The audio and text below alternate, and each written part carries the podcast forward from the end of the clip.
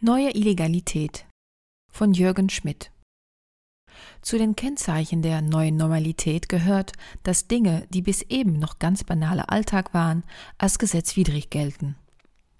Noch nie seit 1949 waren die Räume für Bürger so eng. Warum akzeptieren trotzdem so viele Menschen selbst die absurdesten Verbote? Neulich auf einer Münchner Parkbank. Eine junge Frau sprach davon, aus Versehen in eine Polizeikontrolle geraten zu sein. Zuerst habe sie sich gewundert über die Präsenz der Ordnungshüter.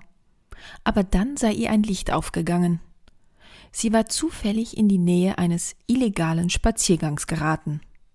Die Frau zeigte sich pikiert über die Unannehmlichkeiten, die für sie entstanden waren, stellte aber in keiner Weise das politmediale Narrativ in Frage, dass Bürger die Bürgersteige im Sinne des Erfinders benutzen, delegitimiert.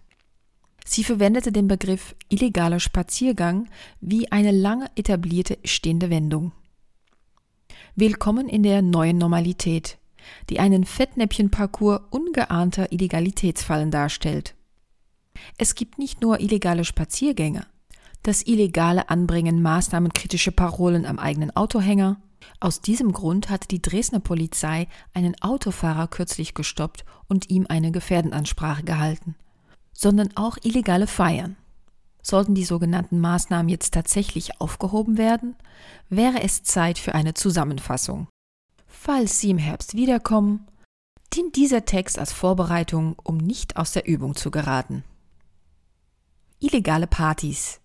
Für das letzte Januar- und erste Februarwochenende melden die Medien solche volksgesundheitsschädigende Exzesse aus Augsburg, Saarbrücken, Dahme-Spreewald, Erfurt, Strausberg, Hamburg, Zirmdorf, Köln-Mühlheim, München. Die ganze Republik ein Sündenpfuhl, in dem ertappte Gäste vor einer Razzia über Hausdächer fliehen, wie in einem Agententhriller. Gesetzeswidrig unverantwortlich verhielten sich aber auch Kinder, die erstmals im Leben im Schnee herumtollen wollten. Ihnen wurde im letzten Winter vielerorts illegales Rodeln attestiert. Wo sogar mehrere Haushalte unterwegs waren, zu eng zusammen und ohne Masken, und das in freier Natur, griff die Staatsmacht zu unser aller Sicherheit durch. Polizei muss Schlittensession auflösen, damit sich die Haushalte wieder in die Legalität zurücksortieren können. Ein Lokaljournalist dichtete dazu ironiefrei Rodeln. In Corona-Zeiten keine gute Idee. Zeitung lesen übrigens auch nicht. Nie war es leichter, ins Verbotene, ins Strafbewährte abzurutschen, wie in der neuen Normalität. Momentan scheint es fast einfacher, etwas Gesetzeswidriges zu tun, als in der koronaren Legalität zu bleiben. Was lange dem Drogenbesitz vorbehalten war, nämlich illegal zu sein, kann heute schon dem Kindergeburtstag passieren, der, weil nicht rechtskonform, von der Polizei aufgelöst wird.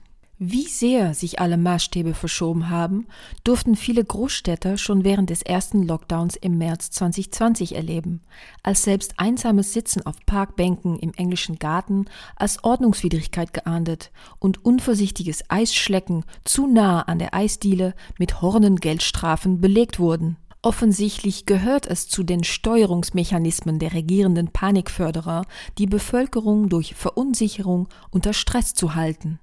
Rechtssicherheit gibt es nicht mehr. Jeden Tag kann etwas, was gestern noch erlaubt war, unter Strafandrohung verboten sein, zum Beispiel durch eine Änderung irgendeines Textes auf der RKI-Homepage. Viele Bürger haben nach fast zweijähriger Verordnungsanarchie aufgehört, sich im Minutentakt mit Updates der neuesten Corona-Novelle zu beschäftigen und stehen so stets mit einem Bein in der Illegalität. Wer heute zu bestimmten Zeiten in der Innenstadt unterwegs ist, ob ganz ohne Absicht wie die schon erwähnte Dame auf der Parkbank oder ob mit Meinungsäußerungsabsicht, kann neuerdings zum Ziel polizeilicher Maßnahmen werden. Tichys Einblick veröffentlichte kürzlich die Erlebnisschilderung eines Frankfurters, der die Erfahrung machte, dass es in der Bundesrepublik der neuen Normalität so etwas wie illegales abendliches Flanieren geben kann. Zitat Anfang. In Frankfurt versammelten sich nur wenige Leute auf dem Römerberg um 18 Uhr. Es handelt sich etwa um 200, 250 Personen, die dann langsam in Richtung Rathenauplatz aufbrachen. An einer Engstelle der Straße wurden dann circa 50 von ihnen von etwa der gleichen Mengen Polizisten in schwerer Kampfmontur eingekesselt. Das heißt, diese Menschen, die außer Gehen gar nichts taten, einige trilleten ab und zu mal mit einer Trillepfeife, wurden also gewaltsam am Weitergehen gehindert und dort sozusagen festgesetzt. Die Polizei forderte den Versammlungsleiter auf, zu einer Unterredung zu kommen. Es fand sich aber keiner, da es der ausdrückliche Wunsch der Spaziergänger war, keine Versammlung zu bilden.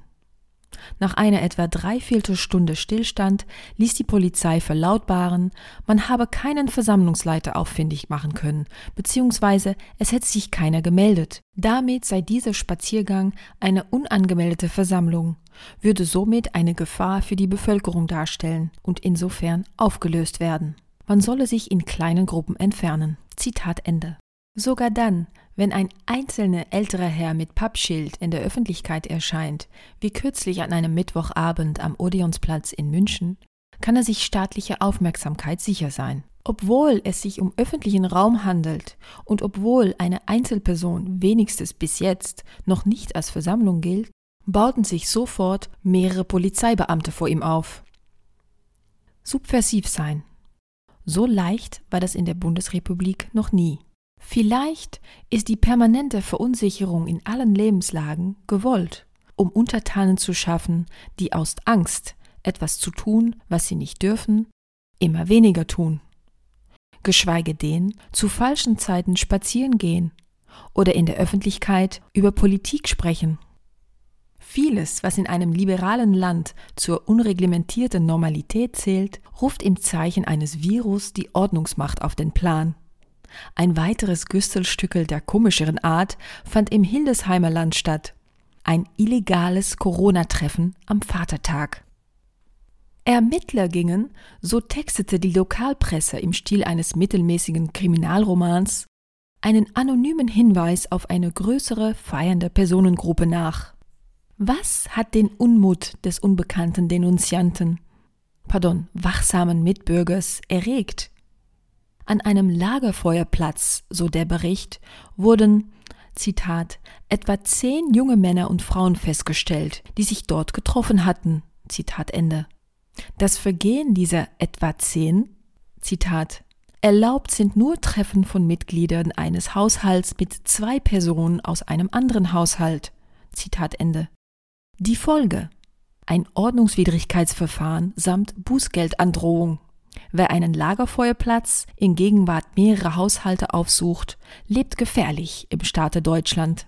Die Bundesrepublik schließt damit objektiv an die in der DDR geübte Praxis an, Dinge zu illegalisieren, die in keiner normalen demokratischen Gesellschaft ein Problem darstellen. Zu den ungesetzlichen Verhaltensweisen zählten dort beispielsweise die illegale Gruppenbildung, die illegale Nachrichtenübermittlung, wozu schon ein Brief an den Rias zählen konnte, und der illegale Besitz von Devisen, also echtem Geld.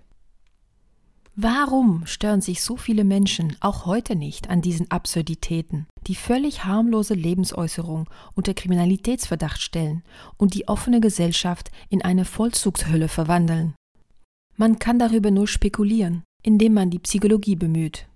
Was die Regierung beschließt, muss richtig sein, sonst würde sie es nicht beschließen. So denken viele. Und alle werden durch reichweitenstarke Rundfunkanstalten dazu angeleitet, so zu denken.